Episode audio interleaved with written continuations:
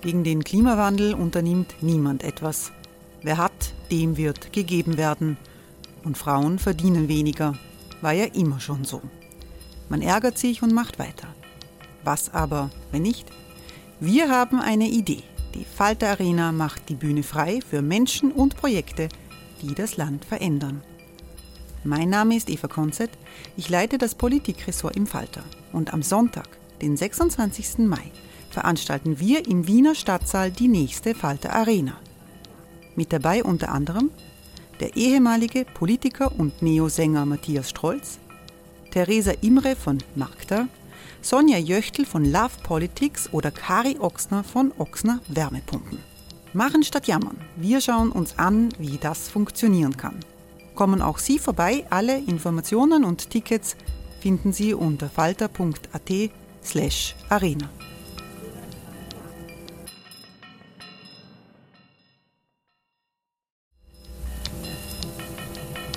Falter-Podcasts werden durch Werbung unterstützt. Das hilft bei der Finanzierung unseres journalistischen Angebots. Wir haben kennengelernt, da war er ein junger wie der Hund. Wir waren ein Spitzenteam. Aber dann ist er krank geworden und, und schwach geworden. Und dann hat er mich abgeben müssen. Aber nicht obwohl, sondern weil er mich eben so gern gehabt hat. Ob ich noch mal so jemanden finde wie er? Naja.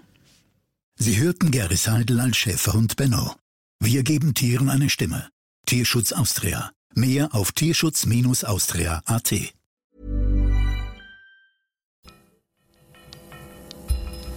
Falter Radio, der Podcast mit Raimund Löw.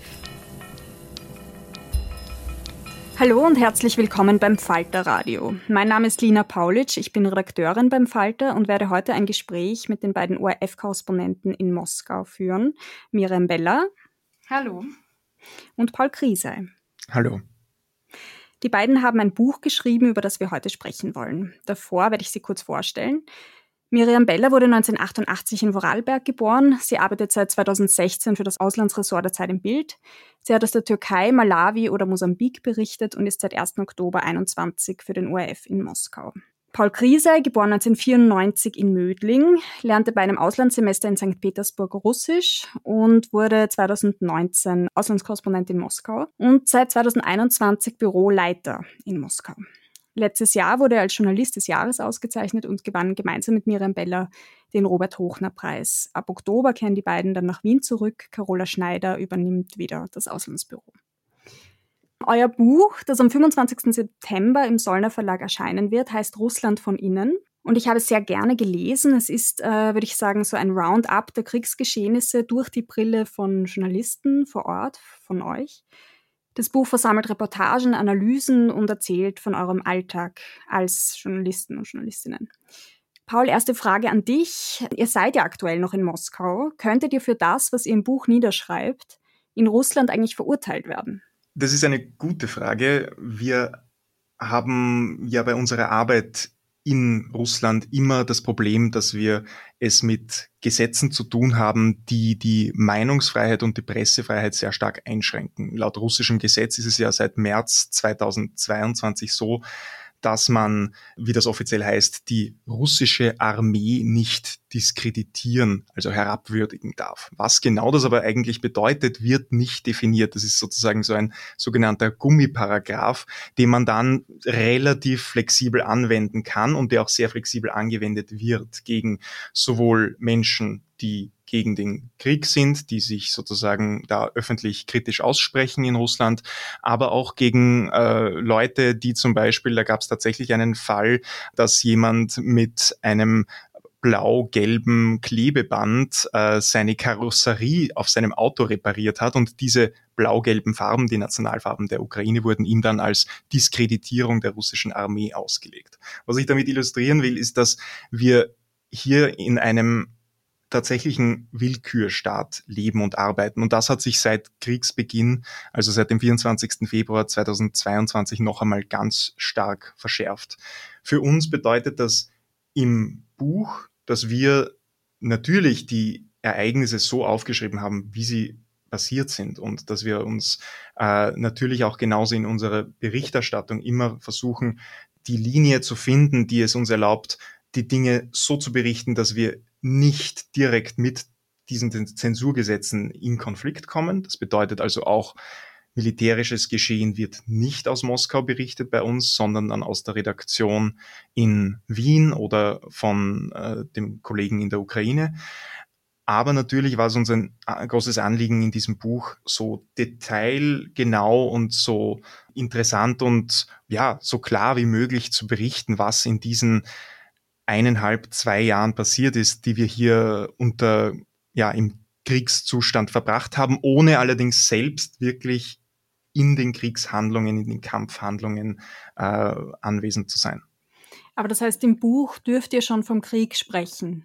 Das ist ganz unklar. Wir haben derzeit eine Situation, in der selbst Putin und selbst hohe Regimevertreter immer wieder vom Krieg sprechen und damit aber auch wirklich das meinen, was sonst normalerweise als Spezialoperation verharmlost wird.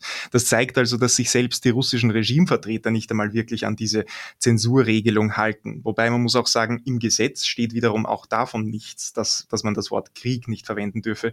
Das war nur eine Handlungsanweisung von der russischen äh, Medienaufsichtbehörde. Also das Ganze ist sehr undurchschaubar. Es ist nicht klar, wo die rote Linie verläuft. Mhm. Miriam, in eurem Buch geht es ja ganz viel ums journalistische Arbeiten und eben auch Beschreibungen, Anekdoten, wie es sich äh, arbeiten lässt unter Zensur, wie der Paul gerade ausgeführt hat. Kannst du da vielleicht noch ein paar Beispiele geben? Also wo habt ihr euch einschränken müssen? Was sind Schwierigkeiten aktuell, die bestehen in eurem ganz praktischen Alltag? Ja, ich glaube, ich meine, das, wo man, wo man gleich anschließen kann bei dem, was der Paul jetzt eben gesagt hat, ist, dass es diese, diese roten Linien, wo man nicht weiß, wo sie sind und, und was erlaubt ist und was nicht. Es geht ja nicht nur darum, irgendwie sagt man jetzt das Wort Krieg oder nicht, sondern inwiefern sind Spekulationen irgendwie schon über diesen roten Linien, ja, wenn, wenn irgendwie was passiert. Also das ist das ist so eine Frage, die einen halt immer beschäftigt, wenn wieder irgendwelche Generäle verschwinden, wenn irgendwas passiert im, eben in dieser Militärstruktur, in der Militärführung, das ja ganz konkret unter eben diese Zensur fällt. Ähm, aber wie gesagt, es ist alles so schwammig und das kann man eigentlich nur von Fall zu Fall klären. Also wo man, wie der Paul gesagt hat, selber irgendwie entscheidet, okay, hier ist die, ähm, die Lage irgendwie so und so klar dargestellt, so viel wissen wir und so viel können wir jetzt sagen hier aus Moskau und so, das können wir vielleicht jetzt nicht machen, aber das, das ist etwas, was uns ganz, das uns bei jedem Fall irgendwie neu beschäftigt. Ich glaube, was ganz konkret so im alltäglichen Leben ist, ist halt jedes Mal, wenn man rausgeht, drehen in Moskau, dass man halt jedes Mal kontrolliert wird äh, von der Polizei und dass man schon auch, würde ich jetzt sagen, wenn nicht Ablehnung, dann doch schon Skepsis und Misstrauen aus der Bevölkerung hat. Also diese man nennt es ja Voxpop, diese Meinungsumfragen auf der Straße. Äh, ich glaube, da könnte man auch einen ganzen eigenen Podcast drüber machen, warum die in einem Land wie in Russland äh, schwierig bis unmöglich, bis vielleicht sogar nicht mehr sinnvoll sind, ähm, wo die Leute halt vielleicht auch nicht mit uns reden wollen oder nicht können, wenn sie dann was Interessantes sagen, wo wir es vielleicht nicht auf Sendung bringen können, weil wir damit die Leute in Gefahr bringen, was ja wirklich passiert ist, wo einer, der seine Meinung gesagt hat, ähm, bei dem internationalen Medium, ich weiß jetzt gar nicht bei welchem. Radio Free Europe war das, glaube genau, ich. Genau, ja. Radio Free Europe und dem jetzt zehn Jahre Haft drohen. Also das ist ja wirklich, äh, das sind reale Gefahren, die man da in Betracht ziehen muss, nur damit man irgendwie einen guten OT hat, da eine Person in Gefahr bringen, weiß ich nicht, ob das äh, für sich steht. Das ist mal das eine. Das andere ist, dass ähm, wir natürlich auch mit Expertinnen und Experten sprechen wollen, mit Politologinnen, mit Wirtschaftswissenschaftlern oder wenn es um so Sachen geht wie äh, Mondmissionen, braucht man ja auch Expertinnen und Experten, aber beispielsweise, ich glaube, die, also ähm, Kosmonautik ist ein gutes Beispiel, weil das fällt halt auch unter die Militärzensur. Das heißt, wenn jetzt äh, diese Mondmission gescheitert ist und wir dann mit einem Experten beispielsweise darüber reden wollen, dann wird niemand mehr mit uns reden wollen drüber, weil sobald man was Negatives sagt über die russische Raumfahrtsbehörde, fällt das schon unter Diskreditierung. Also das betrifft wirklich Themen, wo man sich nicht denken würde. Und tatsächlich so auch von der Arbeit, also die Dienstreisen, da hat der Paul auch ähm, eben Erfahrungen gemacht, dass man halt verfolgt wird oder ähm, dass man irgendwie überwacht wird. Die Einreisen, ähm, dadurch, dass das halt im Visum ersichtlich ist, dass wir Journalistinnen und Journalisten sind, kann man halt eben das Pech haben, dass man dann mal, sage ich mal, auseinandergenommen wird. Ähm, und ähm, bis sie ausgefragt wird. Und das, das sind so Sachen, die stellen jetzt keine Gefahr irgendwie für uns dar, aber sie sind ärgerlich und irgendwie alles zusammen ist halt dann so etwas, was so das normale Arbeiten sehr anstrengend machen kann, ja. Paul, Frage an dich. Du machst ja auch sehr viele Live-Schalten. Ist das möglich, dass man da noch in dieser Stresssituation diese ganzen Zensurmaßnahmen im Kopf behält? Oder ist dir das auch passiert, dass du da mal Dinge gesagt hast, die vielleicht eigentlich verboten gewesen wären? Ich erinnere mich ganz gut an meine erste Live-Schaltung nach der Einführung der Militärzensur im vergangenen Jahr. Und das war schon Nervenkitzel insofern, als dass man äh, damals auch noch nicht wusste, wie diese Gesetze eigentlich ausgelegt werden. Es war nicht klar, ob da auch ausländische Berichterstatterinnen und Berichterstatter jetzt sofort, ich sag's jetzt sozusagen plakativ in den Knast gehen. Es hat sich dann, wie es so oft ist in Russland, bei solchen drakonischen Gesetzen, die werden am, am Anfang werden die beschlossen, dann sind alle irgendwie so in einer Schockstarre und schauen sozusagen, wer jetzt als erster blinzelt und, und was jetzt die anderen gerade tun. Und dann merkt man mit der Zeit, dass die Dinge dann vielleicht doch nicht genauso ausgelegt werden oder so streng ausgelegt werden. Wobei man kann nicht sagen, dass, das, dass diese Zensurgesetze milde ausgelegt werden, sondern sie werden einfach wirklich für Repressionen von Hunderten, wenn nicht Tausenden Menschen äh, verwendet. Aber um zurückzukommen zu dieser, zu dieser Live-Situation. Wir haben es normalerweise mit, mit Fragen zu tun, die wir absprechen mit den Moderatorinnen und Moderatoren. Das heißt, wenn es so ein Live-Gespräch gibt, dann weiß man in der Regel schon, was man gefragt wird. Das hat den einfachen Vorteil, dass man dann auch eine Antwort geben kann, die ungefähr in der Zeit bleibt. Das ist immer das Wichtigste beim Fernsehen, dass man nicht überzieht. Manchmal kommt es trotzdem zu spontanen Fragen und die können dann auch, wenn die Moderatorinnen und Moderatoren, die das ja auch nicht immer wissen müssen, welche Fragen jetzt für uns problematisch sein können oder nicht. Stichwort militärisches Geschehen, das Kommentieren von, von äh, irgendwelchen Offensiven. Das ist etwas, was wir, wie gesagt, dann normalerweise den anderen Kolleginnen und Kollegen überlassen.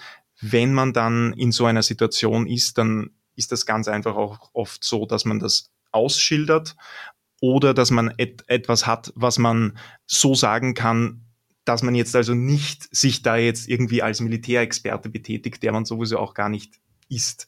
Aber ich würde sagen, die Live-Schaltungen waren vielleicht am Anfang ein, ein Thema, wo man gemerkt hat, okay, zumindest bei mir, dass das ist schon nochmal ein zusätzlicher Stressfaktor, aber ich denke, es hat sich sehr gut eingespielt und ich glaube auch, dass die Rückmeldung, die wir bekommen für unsere Arbeit, definitiv ist, dass die Leute sich zumindest nicht schlechter informiert fühlen. Zum Teil habe ich sogar das Gefühl, dass es den Leuten gar nicht auffällt, unter welchen Bedingungen wir hier arbeiten. Deswegen schildern wir es auch immer wieder noch zusätzlich aus.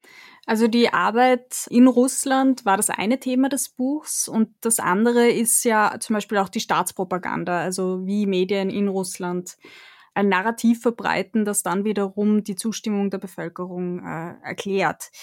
Warum glauben die Leute, äh, was Putin ihnen sagt, obwohl es eigentlich ein freies Internet gibt. Das ist ja auch ein Unterschied zu früheren Jahren und früheren Kriegen. Ich glaube, ein erster Punkt, äh, was bei dieser Staatspropaganda ganz wichtig ist, ist, es muss nicht sein, dass das alle glauben. Das Ziel der Staatspropaganda ist nicht immer unbedingt, dass die Leute nur das glauben, was von der Staatspropaganda kommt. Es werden ja auch, wir haben das mit Butcher gesehen damals. In Butcher wurden ganz unterschiedliche Versionen, ähm, Lügenversionen verbreitet, wie das gestaged wurde, unter Anführungszeichen. Da hat es geheißen, dass das irgendwie, dass der MI6 da irgendwie mitspielt oder dass da Schauspieler angeheuert wurden. Also da waren so diese ganz kruden Verschwörungstheorien, die sich dann aber teilweise auch widersprochen haben und diese sich widersprechenden Erklärungen wurden aber teilweise im gleichen Medium gestreut. Das heißt, es gibt widersprüchliche Erklärungen, die die Leute ja nicht alle gleichzeitig glauben können ohne sich da irgendwie äh, beim Denken in die Quere zu kommen. Das heißt, das Ziel ist oft, dass die Leute nichts mehr glauben. Also ja, ja, das ist vielleicht Propaganda, aber die anderen machen das ja eh auch. Also man kann jetzt vielleicht unsere nicht glauben, aber den anderen kann man eh auch nicht glauben. Also das ist so ein Ziel, das sehr, sehr ähm, wirksam ist, glaube ich. Und wo, wenn wir jetzt, äh, Paul, ich glaube, du kannst es auch bestätigen, mit Leuten auf der Straße reden, die Verschwörungstheorien waren, glaube ich, und das hast du sicher mehr miterlebt, schon recht beliebt vor dem Krieg, aber jetzt, also es ist wie wie Pilze aus dem Boden, die da schießen, also antisemitische Verschwörungstheorien, wieder erklärt wird, wie es zu diesem Krieg gekommen ist und wer da alles dahinter steckt, ist so die Kurzzusammenfassung alle außer Putin. Also das ist mal so der eine Punkt, dass, dass dieses gar nichts mehr glauben und es ist alles eine Verschwörung ganz wichtig ist, die der russischen Führung sehr zugutekommt.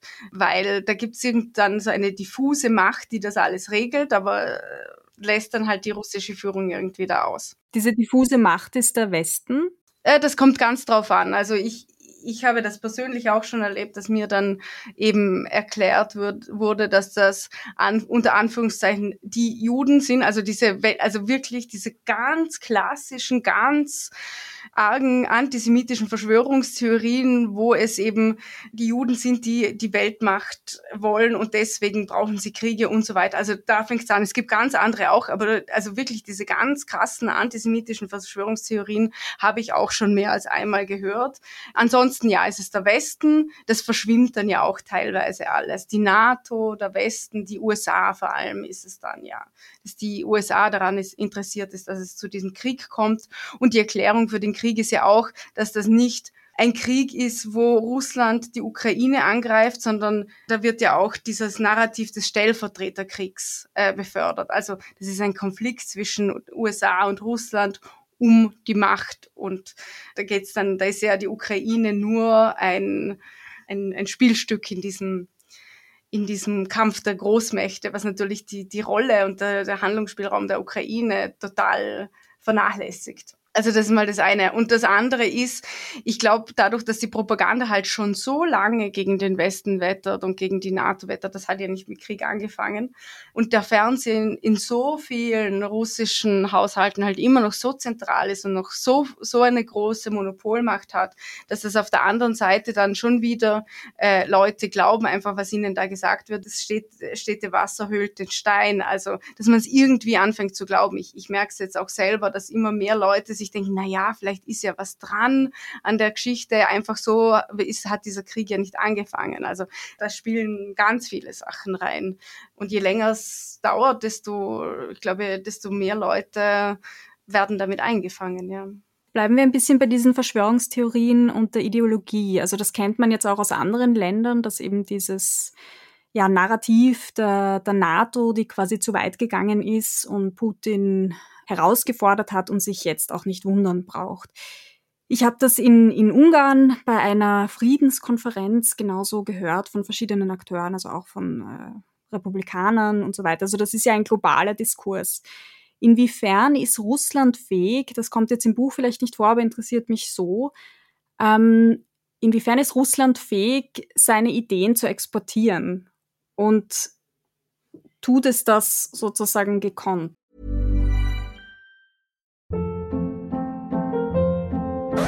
Hold up. What was that? Boring. No flavor. That was as bad as those leftovers you ate all week. Kiki Palmer here, and it's time to say hello to something fresh and guilt-free. Hello Fresh. Jazz up dinner with pecan-crusted chicken or garlic butter shrimp scampi. Now that's music to my mouth. Hello Fresh. Let's get this dinner party started. Discover all the delicious possibilities at hellofresh.com.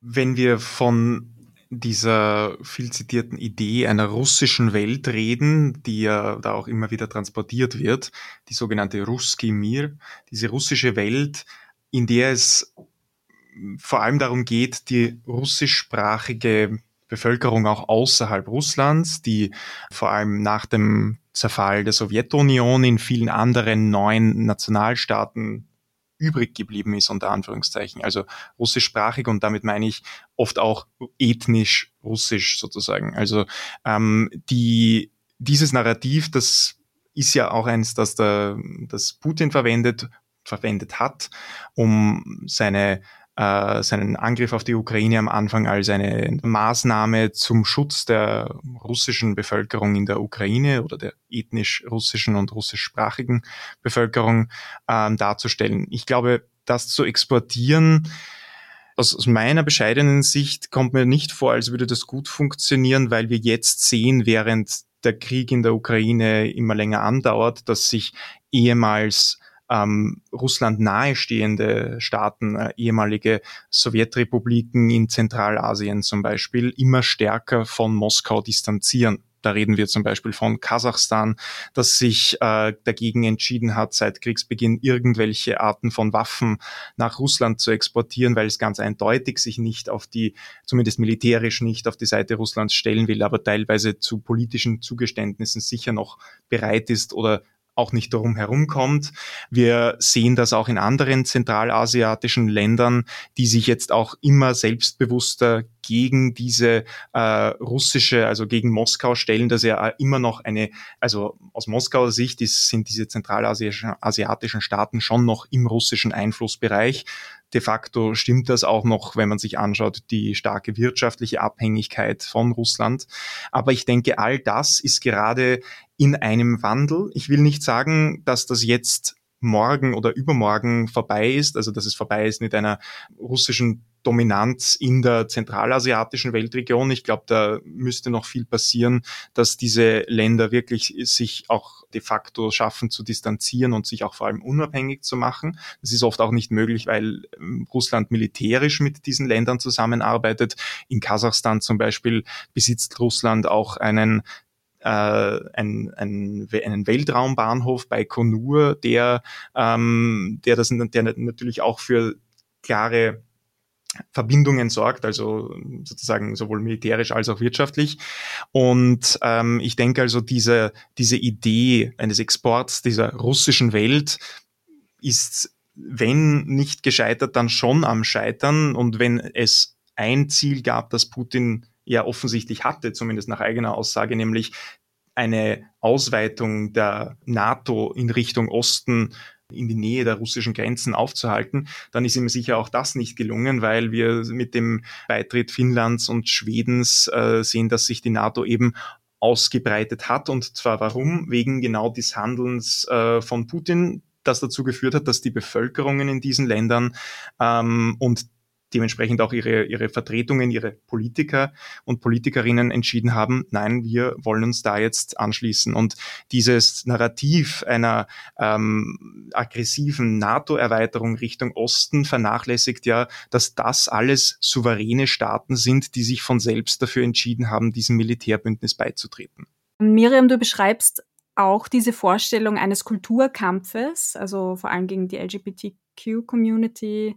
Und das ist ja eben schon etwas, was wir auch in anderen Ländern sehen, also dass es sozusagen so eine Polarisierung gibt zwischen der Vorstellung von dem echten Volk mit echten Problemen und dann einer abgehobenen intellektuellen Elite, die sich eben nur mehr mit Queerness und Veganismus beschäftigt, so ungefähr.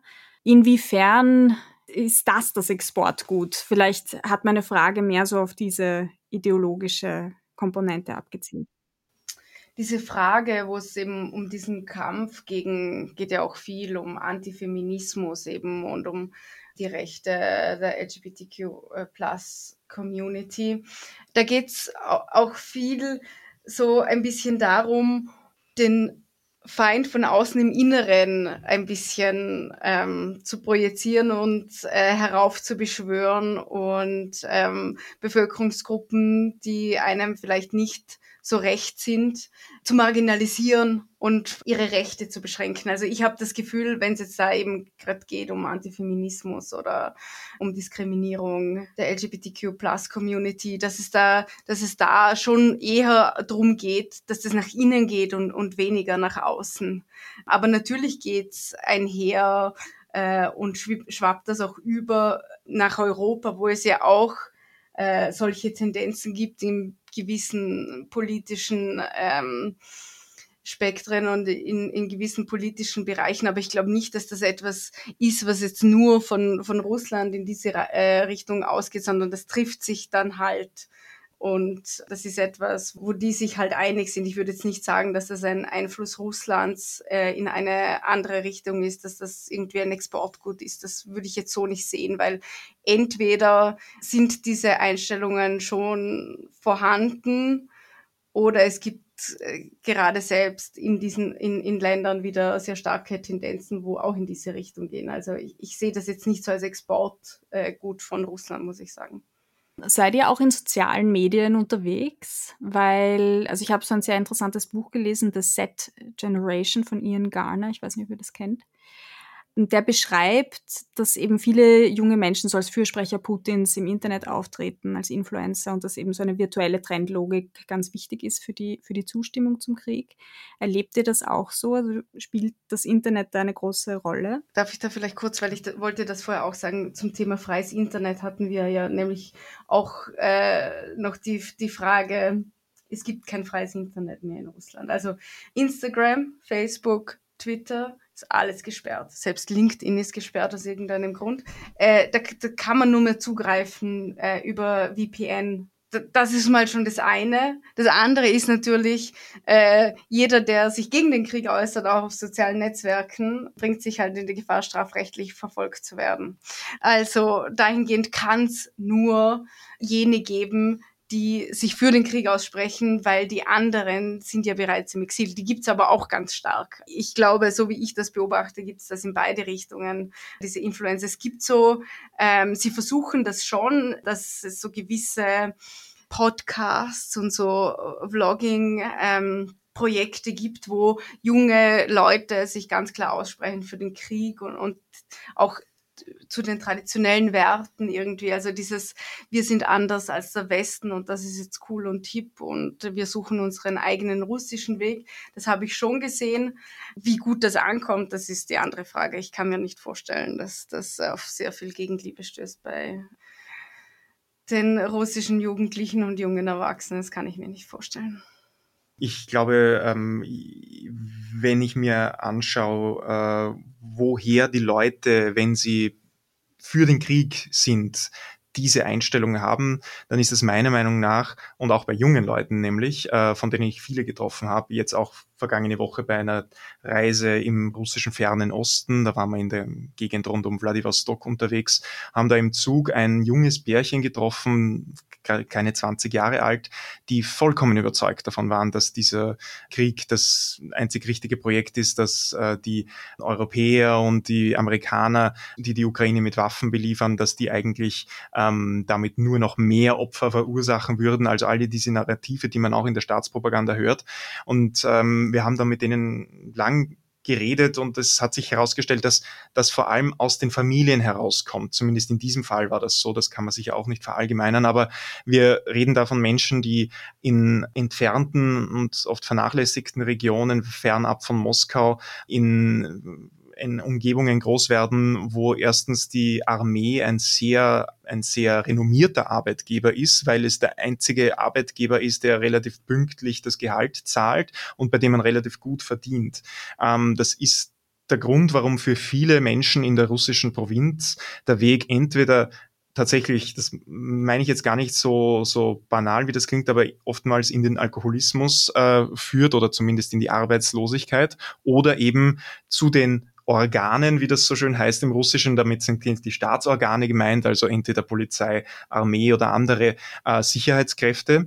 Und ähm, um zurückzukommen zu dieser, zu dieser Propagandafrage und wie das wirkt, also wie gesagt, ich denke nicht, dass diese Art von Influencern, die jetzt vielleicht für Putin sind, die es geben mag und die es natürlich auch gibt, dass das einen großen Unterschied macht. Ich glaube wirklich, das Problem, wenn man so will, ist, dass in der Gesellschaft an sich äh, sehr starke imperialistische Tendenzen da sind. Also das Narrativ, die Ukraine sei ja undankbar, dass sie sich jetzt von Moskau so abgewandt habe, dem Westen zuwende ähm, und dieses Anspruchsdenken, es sei ja völlig in Ordnung, dass man die Krim annektiert habe. Es sei auch völlig in Ordnung, dass man jetzt äh, Kiew in drei Tagen vielleicht einnehmen wollen würde, wobei das ja nicht so ganz funktioniert hat. Aber dieses, dieses Denken ist, glaube ich, eine ganz, ein, eine ganz wichtige Wurzel in, in der Kriegszustimmung, die ich jetzt auch sehr, sehr oft mitbekomme und die ich jetzt auf dieser, auf dieser Reise auch sehr stark gespürt habe. Sogar im ganz, ganz weit entfernten Osten des Landes, wo die Ukraine eine halbe Weltreise entfernt ist, sind die Leute durchaus vom Krieg stark betroffen ähm, und sind auch durchaus, zumindest in den Gesprächen, die ich führen konnte dort, äh, stehen sie durchaus hinter Putin, was vielleicht auch natürlich damit zusammenhängt, wenn ich etwas anderes denke, wenn ich gegen Putin, gegen das Regime bin, dann werde ich das vielleicht jetzt nicht einem ausländischen Journalisten sagen. Also davon muss man natürlich auch immer ausgehen in einem Land, in dem keine Meinungsfreiheit mehr herrscht. Das Schöne in eurem Buch ist, dass es so eben so eine Mischung ist zwischen persönlichen Begegnungen und äh, politischen Analysen. Habt ihr eine persönliche Lieblingsgeschichte oder einen Lieblingsprotagonisten?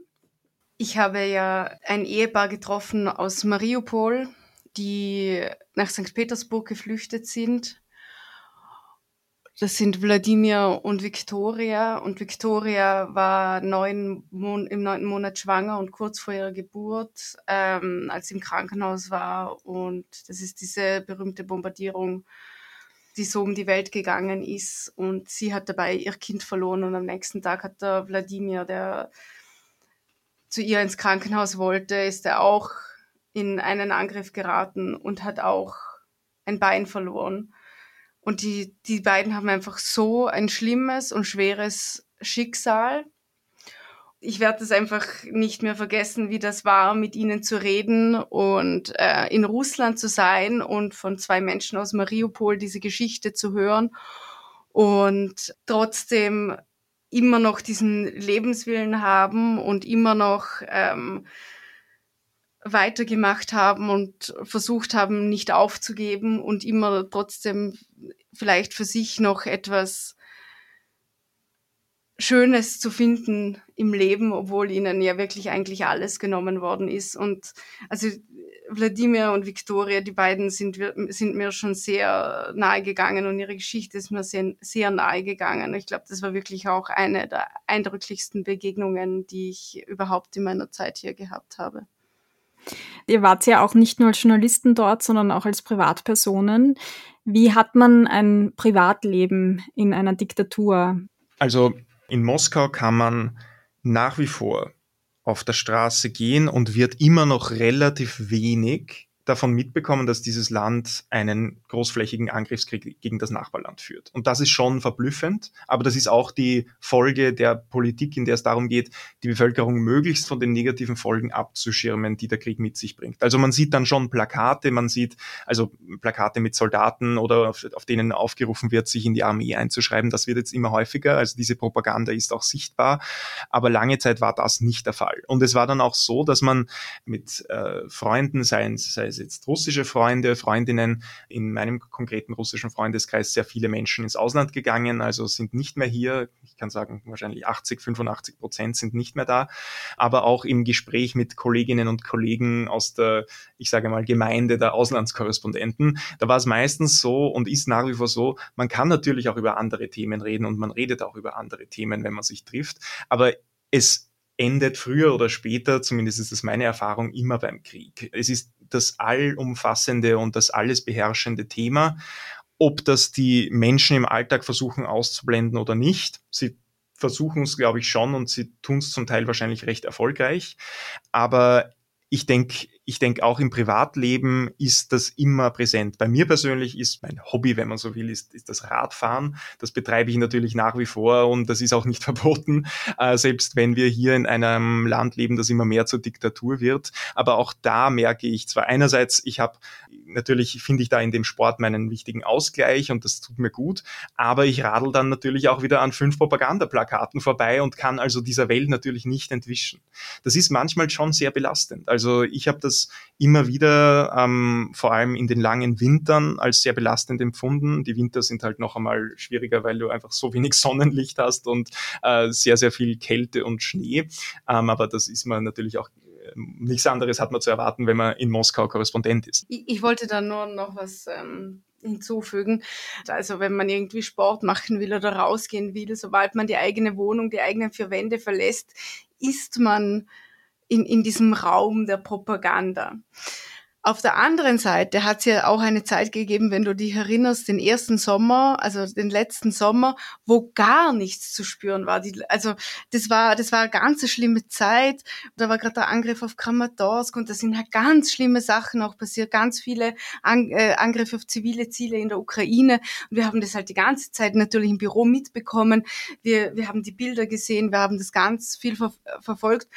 Und in Moskau war aber so eine Sommerstimmung.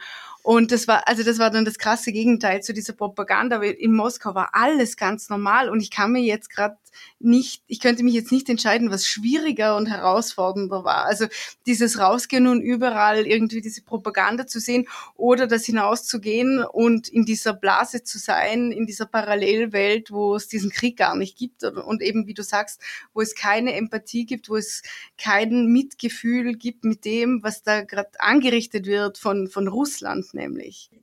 Und jetzt kehrt er ja nach Wien zurück. Hat das auch eine Rolle gespielt? Diese Härte der Gesellschaft?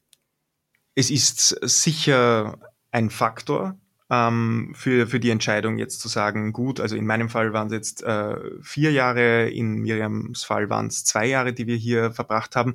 Ähm, es fühlt sich ehrlich gesagt an, als wäre es viel mehr gewesen, einfach weil vor allem in den vergangenen zwei Monaten die Zeitrechnung irgendwie in diesem Land gefühlt anders funktioniert hat. Also eine, eine Woche hat sich für mich oft angefühlt wie ein Monat, ein Monat wie ein Jahr. Und ich habe auch das Gefühl, dass ich vielleicht so viel lernen konnte wie in mehreren Jahren, weil einfach unfassbar viel passiert ist, also sowohl was jetzt beruflich betrifft, als auch was einfach das, das Verständnis von gewissen Vorgängen betrifft. Wie funktioniert eigentlich eine Gesellschaft? Wie funktioniert eine Gesellschaft nicht? Oder wie funktioniert sie, wenn sie unter einem unfassbaren Druck und Repressionen existiert? Und das waren alles wahnsinnig spannende und wichtige Lektionen, glaube ich, für, fürs gesamte Leben eigentlich.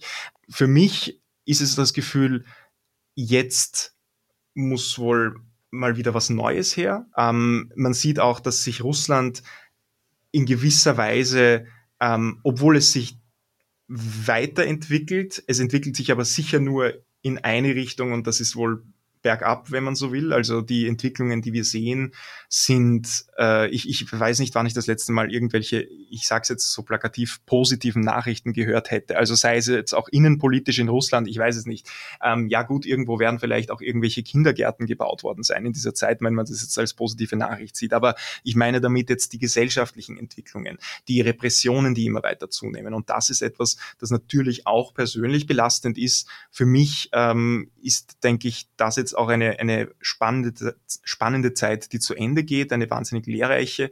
Und ja, es ist, es ist ein, ein großer Rucksack an Erfahrungen und Erinnerungen, die wir ja auch versucht haben, in diesem Buch zu verarbeiten, was für, für, für mich zumindest eine wahnsinnig gute Art von Therapie sogar war, um das alles irgendwie zu verdauen. Und wenn es dann noch andere Menschen interessiert, äh, was wir da erlebt haben, dann ist das noch ein, ein, ein schöner Bonus. Die Wagner-Revolte kam ja das letzte Mal ähm, im Podcast schon vor, justament an dem Tag ähm, oder Tag danach, wo der Flugzeugabschluss ähm, passiert ist und Prigozhin starb. Wie würdet ihr denn das einschätzen? Also das Buch endet eben mit der Wagner-Revolte und ihr prognostiziert, dass die Repressionen jetzt noch stärker werden könnten. Ähm, was ist da in der Zwischenzeit passiert in Russland? Hat sich das verändert? Ich glaube, es zeigt nur, dass wir schon wieder ein neues Buch wahrscheinlich schreiben könnten. Ähm, jetzt äh, es, es, es überschlagen sich die Ereignisse, wie du sagst, ständig in Russland. Äh, wir wissen natürlich nach wie vor nicht, was zu diesem Flugzeugabsturz konkret geführt hat. Das wird wahrscheinlich auch nie zweifelsfrei ermittelt werden, weil wir es nach wie vor mit einem Staat zu tun haben, der genau in solchen Fällen, wenn also Kreml Gegner, als, als solchen kann man ihn vielleicht bezeichnen oder zumindest als einen, der sich von Putin abgewandt hat. Solche Menschen, wenn die umkommen, und das passiert leider tatsächlich, wenn man sich die letzten Jahre anschaut, nicht selten, ähm, dann kommt es meistens zu Ermittlungen, die damit enden, dass irgendwelche unmittelbaren Ausführenden vielleicht verhaftet oder bestraft werden, aber meist nicht die Drahtzieher gefunden werden. Das ist einmal das eine. Und ich glaube, was wir sehen ist, wenn man eines von diesem, von diesem gesamten, ja, von, von dem Aufstieg und dem Fall Prigozhins äh, sagen kann, dann, dann hat es, glaube ich, damit zu tun, dass Putin ganz klar zeigt, er duldet keine Verräter, wie er sie selbst, wie es Prigozhin selbst bezeichnet hat. Und es ist sicher auch ein Signal an die gesamte russische Elite, wenn ihr nicht auf meiner Seite seid, also auf der Seite Putins, dann kann euch ein ähnliches Schicksal drohen. Es geht nur in eine Richtung und die ist abwärts es wird immer schlimmer. Es, es werden auch die Gedenkkultur, wenn es beispielsweise geht um Stalin-Terror etc., äh, ist nicht mehr gern gesehen. Also auch in, in solche Richtungen. Es, es geht in ganz vielen kleinen Schritten, wird da immer mehr zugemacht. Die meisten, wie du gesagt hast, sind im Gefängnis oder im Ausland. Da gibt's ja eh schon fast niemand mehr. Ich glaube, es ist jetzt schon so ein Plafond irgendwie erreicht, wo die Einschnitte jetzt schon so arg waren, dass es einem nicht mehr auffällt. Weil diese Repressionen schon so zur Normalität geworden sind. Und gibt es überhaupt noch Widerstand? Also aus der Bevölkerung, äh, Kollektive? Ich meine, du schilderst also WhatsApp-Nachrichten zum Beispiel mit versteckten Botschaften. Das ist eher so der russische Humor, der russische Galgenhumor irgendwie, wo man dann irgendwie merkt, ja, es ist doch es ist den Leuten schon bewusst, in was für einer Situation es da gibt. Aber ich, ich wäre vorsichtig, das als Widerstand zu bezeichnen. Weil einen offenen Widerstand gegen das Regime gibt, den gibt es nicht. Nein, ich würde sagen nein.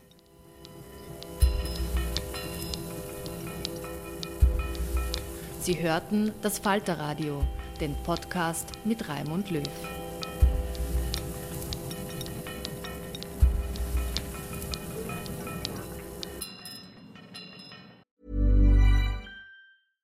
Ever catch yourself eating the same flavorless dinner three days in a row? Dreaming of something better? Well, HelloFresh is your guilt-free dream come true, baby. It's me, Kiki Palmer. Let's wake up those taste buds with hot, juicy pecan-crusted chicken or garlic butter shrimp scampi. Mm. Hello Fresh. Stop dreaming of all the delicious possibilities and dig in at HelloFresh.com. Let's get this dinner party started. Even when we're on a budget, we still deserve nice things. Quince is a place to scoop up stunning high end goods for 50 to 80% less than similar brands. They have buttery soft cashmere sweaters starting at $50, luxurious Italian leather bags, and so much more. Plus, Quince only works with factories that use safe, ethical, and responsible manufacturing. Get the high-end goods you'll love without the high price tag with Quince. Go to quince.com/style for free shipping and 365-day returns.